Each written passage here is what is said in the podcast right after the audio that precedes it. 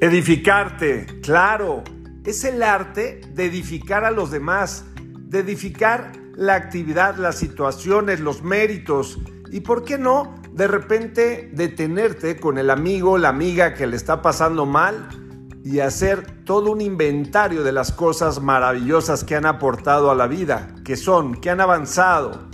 Claro, el estar edificando a los demás te edifica a ti mismo y es maravilloso porque, bueno, pues un empujoncito que les puedas dar a los demás con un reconocimiento, recuerda que el ser humano lo que más busca en la vida, más allá de tesoros, de amor y de cualquier cosa, es el reconocimiento. Y sí, mediante la edificación a los demás, estás dando un reconocimiento. ¿Cómo y a quién? Con esa ley del medio metro al chofer de la combi, edificando su trabajo, edificando su vehículo, edificando desde la mañana a tu esposa, a tu esposo, con alguna acción que haya hecho, o inclusive cuando haya omitido algo, edificar lo que sí hizo bien.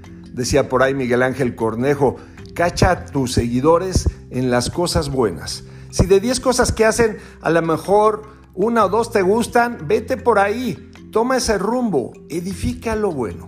Todos tenemos algo bueno para edificar en los demás. Es el mejor regalo que les podemos dar. Y recuerda lo que decía al principio de esta charla, edificarte. Cuando tú edificas a los demás, ¿qué crees?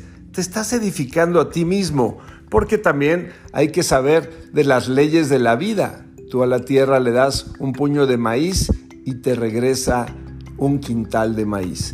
Así es que si tú quieres edificación para ti, para tus hijos, para tu familia, para tus amigos, empieza edificando a los demás y vuélvete todo un artista de este gran arte que es edificarte, edificar a los demás, edificar a tu entorno.